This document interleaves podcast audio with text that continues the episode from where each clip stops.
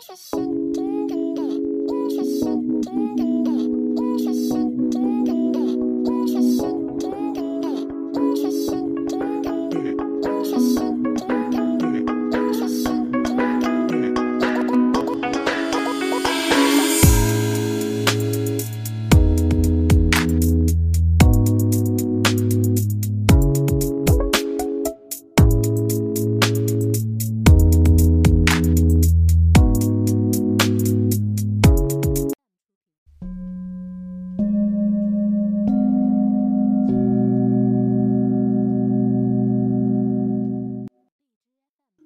大家好，欢迎收听励志 FM 幺零幺五九四零生命驿站，我是主播方景，国家二级心理咨询师，爱着生命力体系家庭教育宣讲师。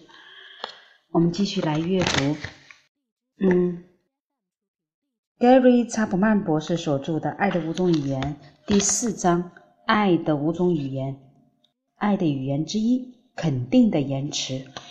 爱的目的不是。得到你想要的，而是为了你所爱的人的福祉去做些什么。无论如何，这是事实。当我们听到肯定的言辞时，我们就会被激励，愿意回报。马克吐温曾说：“一句称赞的话可以让我活两个月。”如果我们从字面上来解释，一年中有六句称赞的话，就能使马克吐温的爱香保持在可操作的水平。但你的配偶恐怕需要更多一点。感性的表达爱的方式之一是用赞扬的字句。所罗门这位古希伯来智慧书的作者写了。生死在舌头的权下，《圣经箴言》十八点二一。许多夫妇从不知道以言语彼此肯定具有惊人的力量。所罗门更进一步提到：人心忧虑，屈而不伸；一句良言，使人欢乐。口头的赞扬或欣赏式的话语，乃是爱的有力的沟通工具，而这些最好以简单坦率的肯定字句来表达。例如，你穿那套西装看起来帅，很帅哇！你穿这条裙子简直漂亮极了。你总是那么准时的接我上下班，这点让我很欣赏。谢谢你今晚安排了保姆看孩子。我想让你知道，我很感激。你是一个责任心这么强的人，我觉得我可以信赖你。如果丈夫和妻子经常听到这样肯定的言辞，婚姻的气氛会有什么变化呢？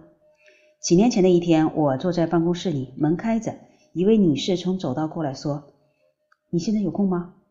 有，请说吧。她坐了下来，说：“查普曼博士，我有一个问题，我没办法叫我先生粉刷我们的卧室。我跟他说了九个月，试过了所有的方法，还是叫不动他。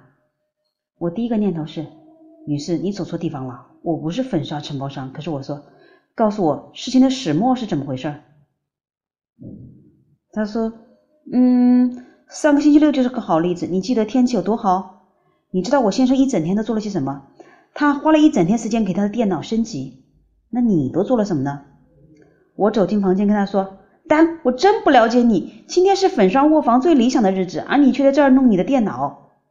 那他粉刷了他卧房卧房吗？”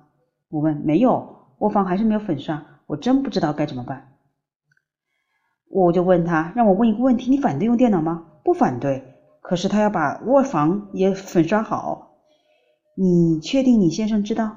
他要粉刷卧房吗？我确定的知道，我央求他九个月了。让我再问你一个问题：你先生做过任何好的事吗？你是什么？喏，像是把垃圾袋拿出去，清理你车厢上的小虫子，给车子加油，付电费，或者把他的外衣挂好。有啊，他做过一些。那么我有两个建议：第一，再也不要提粉刷卧房的事儿了，再也不要提。我再次强调，我不懂那有什么用？听着，你刚才告诉过我，他知道你要粉刷好卧房，你不必再跟他多说，他已经知道了。我的第二个建议是，下回你先生做什么好事的时候，在口头上赞美他他一下。例如，当他把垃圾拿出去时，你要说：“丹，我要你知道，我真的很感谢你把垃圾袋拿出去。”而不要说：“该是你拿垃圾袋出去的时候了，否则苍蝇要替你拿出去了。”如果你看他付电费，把手放在他肩头上说。丹，真感谢你去付电费。我听说过有的先生不做这些事儿，你要知道，我非常感谢你。或者是在我需要完成那项任务时，你帮我管着咱们的孩子，我真的感谢你。每一次他做了什么好事的时候，在口头上赞赏他几句。我不懂，那和粉刷卧房有什么关系吗？啊，好的，我说你要的忠告我给你了，而且是免费的。他走的时候不是很高兴。可是三个礼拜以后，他回到我的办公室说：“他真有效，他学会了口头的赞赏比唠叨挑剔的话更能激励人。”我并非建议你用口头的奉承话来使你的配偶替你做事。爱的目的不是得到你想要的，而是为了你所爱的人的福祉去做些什么。无论如何，事实是，当我们听到肯定的言辞，就会得到激励，愿意回报，做一些我们配偶喜欢的事。鼓励的话语，给予口头的赞赏是向你配偶表达肯定言辞的一种方式。另外一种方式就是用语，就是鼓励的话语。鼓励这个字表示激起某人的勇气。我们所有的人都有一处缺乏安全感的地方，缺乏勇气，常障碍我们去成就一些积极想做去做的事。可能在你配偶缺乏安全感的地方，有潜在的能力正等着你以鼓励的话语来激发。艾丽森以前总是喜欢写东西，在大学的后期，她修了几门有关新闻的课程。她很快发现写作带给她的兴奋远超过她的主修学科历史。但那个时候已经来不及转系了。大学以后，尤其是第一个孩子出生前，她写了好几篇文章，并投了其中一篇稿子到杂志社，结果却遭到了退稿。从此，他再也没有投过稿。现在孩子大了些，比较有时间沉思，于是他又开始写写东西了。艾丽森的丈夫基斯在结婚的前几年没怎么注意到艾丽森的写作，他忙于自己的事业，而且被夹在升迁的压力中。后来，基斯渐渐明白，人生最深刻的意义并非成就如何。而是在于彼此的关系。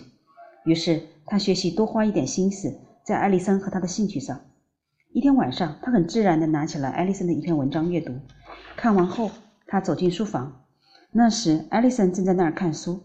他兴趣盎然地说：“我不想打扰你看书，可是我必须告诉你，刚看完了你的文章，使假日更有意义。”艾丽森，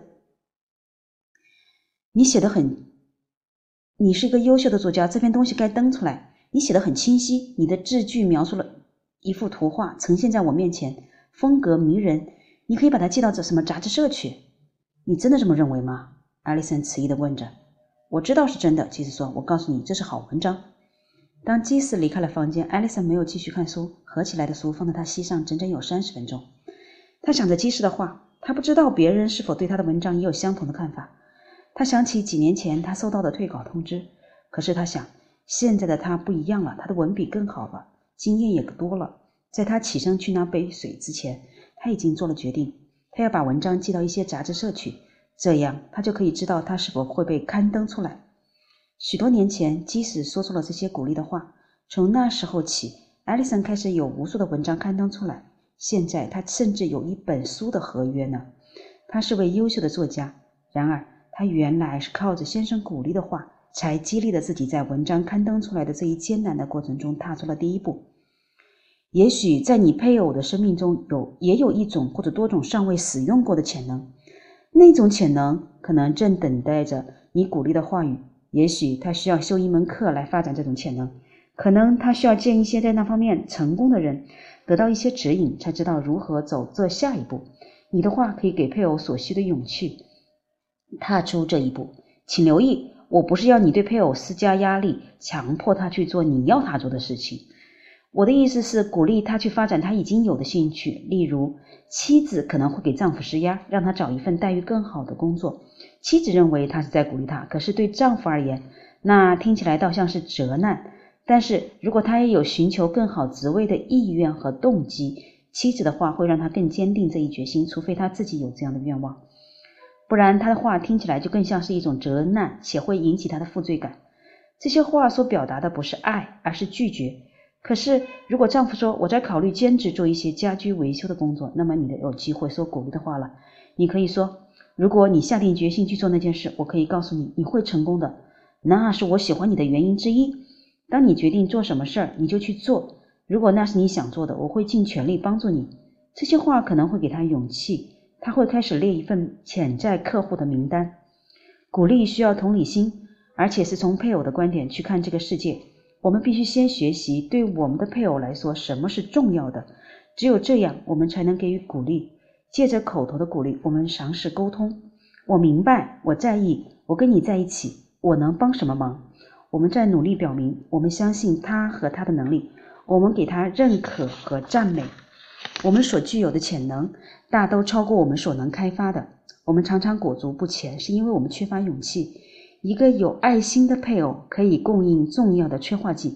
当然，也许说鼓励的话对你是一件难事，也许那不是你主要的爱语，也许你得下很大功夫来学习这第二种爱的语言。尤其若你有批评和责难的习惯，则更难。可是我保证，一切的努力终是值得的。